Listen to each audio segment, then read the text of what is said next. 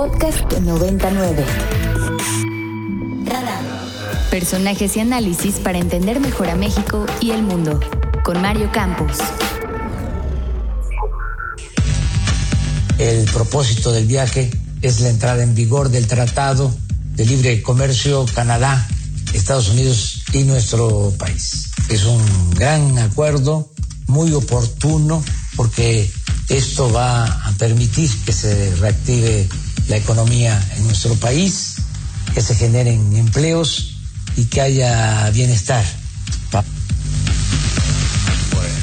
Vamos a platicar de la visita del presidente López Obrador a Washington con el doctor Carlos Heredia, economista, investigador del CIDE, a quien me da siempre mucho gusto saludar al aire y fuera del aire. Querido Carlos, buenos días. Querido Mario, qué gusto saludarte. Igualmente, Carlos. Oye, y platicar contigo además pues de uno de los temas que conoces muy bien, que es el tema migratorio, y, preguntarte un poco en qué contexto se da esta visita del presidente eh, López Obrador, en qué contexto me refiero al tema migratorio, a la relación de nuestros paisanos en Estados Unidos, al tema de los mexicanos que están yendo hacia Estados Unidos. ¿Qué, qué va a encontrar el presidente López Obrador en este viaje? Eh, desde 2010, eh, muchas personas les dio por decir el problema migratorio eh, ya no es de México con Estados Unidos, sino de Centroamérica con Estados Unidos. Y entonces se supuso, pues realmente ya no había un gran flujo de mexicanos hacia el norte. Esto no es así. Ha seguido aumentando el número de mexicanos que se van con papeles.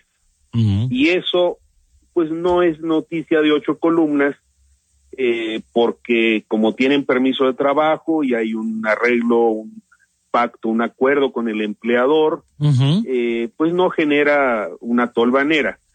Eh, y en los últimos meses ha aumentado el número de mexicanos que se van sin papeles. Okay.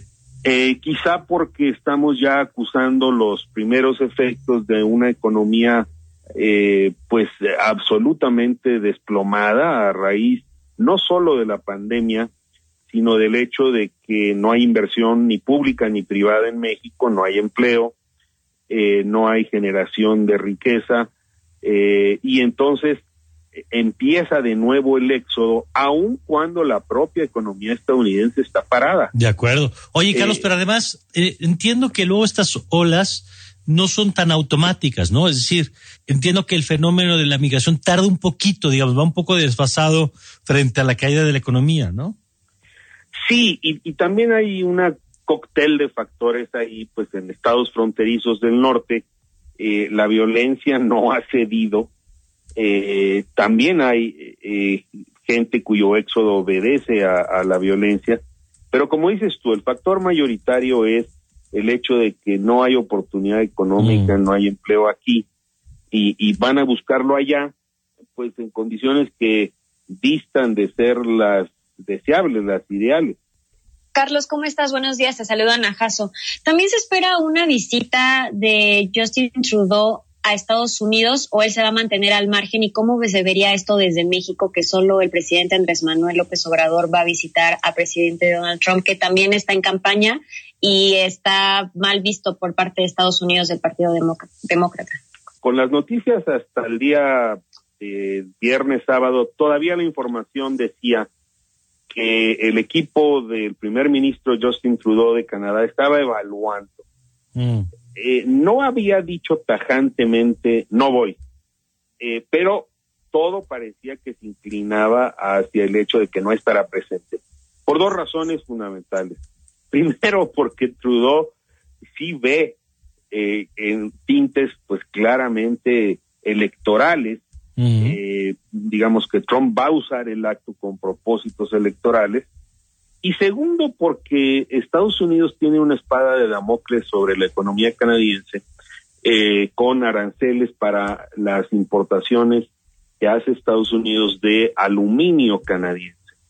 Eh, y entonces, pues no parecía la situación óptima el hecho de ir a ver a Trump a Washington sin haber zanjado eh, esta amenaza a la economía canadiense.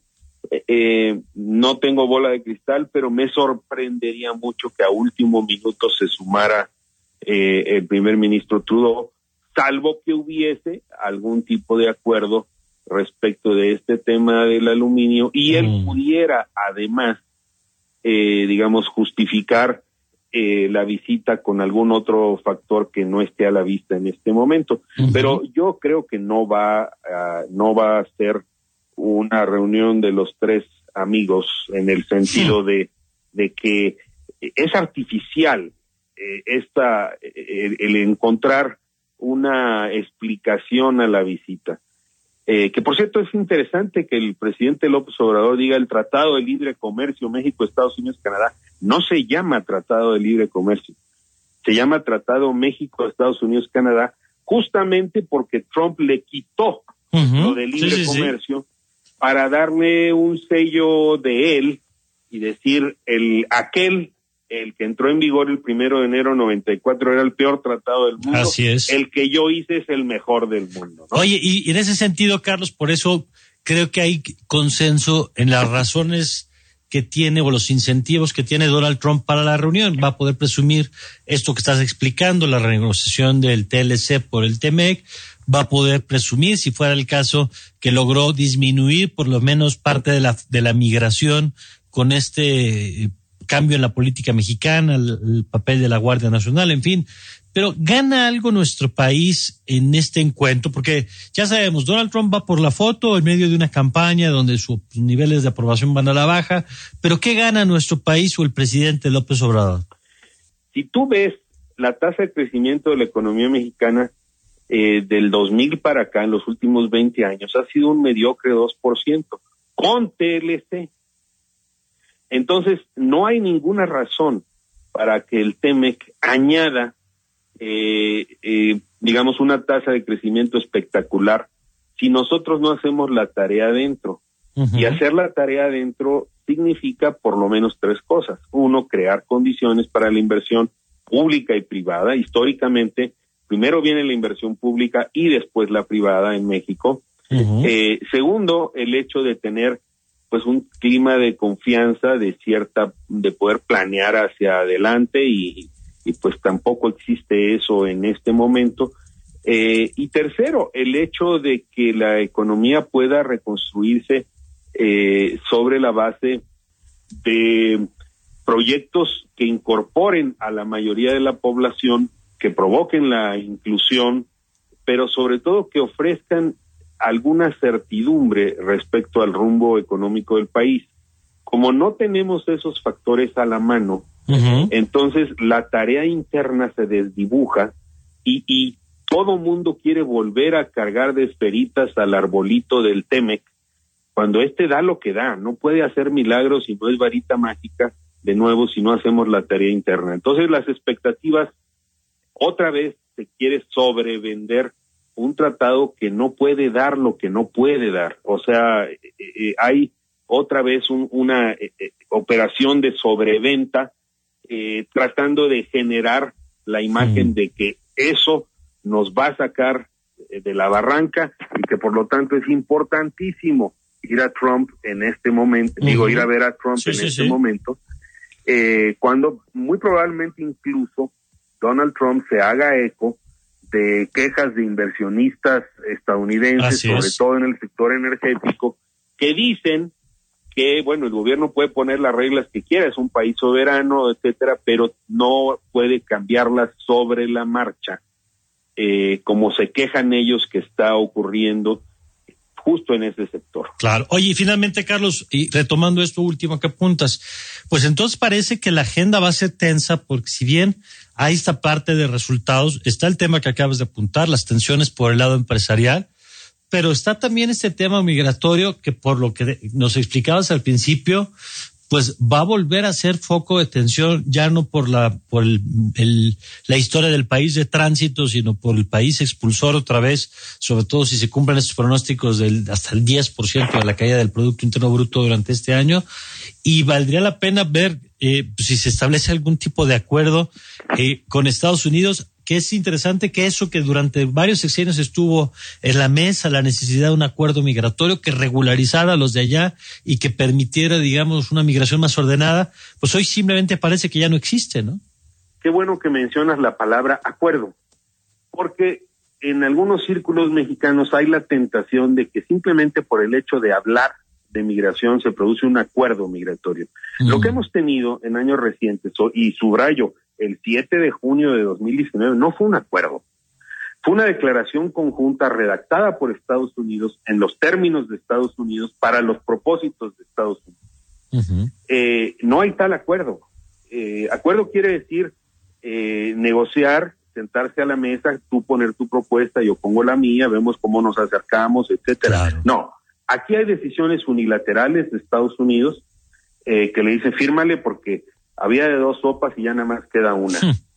eh, y entonces lo que, lo que está ocurriendo es, te digo, y esto lo ha expresado la propia Embajada de Estados Unidos, una preocupación por una, un éxodo que puede primero considerarse hormiga, pero hay el temor de que con eh, la, el agravamiento de la situación económica, ahora sí, a raíz de la pandemia, e incluso con el rezago que tú mencionas de algunos meses, de algún semestre, algo así, si en el segundo semestre de 2020 se produzca un éxodo mucho mayor eh, de mexicanos eh, sin papeles a Estados Unidos, cuando pues mucha gente daba por sentado que este ya no era un tema.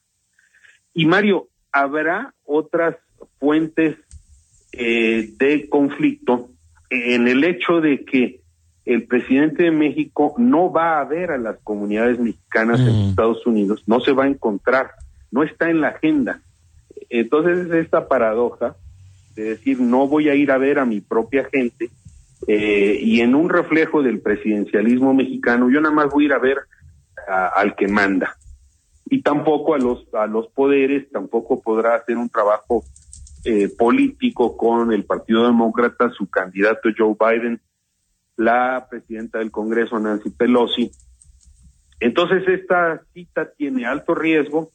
Eh, ahora, si le resulta la apuesta del presidente López Obrador y Trump es discreto, eh, no solo durante la cita, sino de aquí al 3 de noviembre, lo cual parece muy improbable porque Trump no quiere solucionar la migración. Trump quiere utilizar la migración como una especie de coartada para seguir atacando eh, para tener chivos expiatorios y seguir galvanizando a su base electoral en Estados Unidos, que le encanta que Trump hable del muro, que, diga que yo no voy a dejar pasar a nadie, etcétera.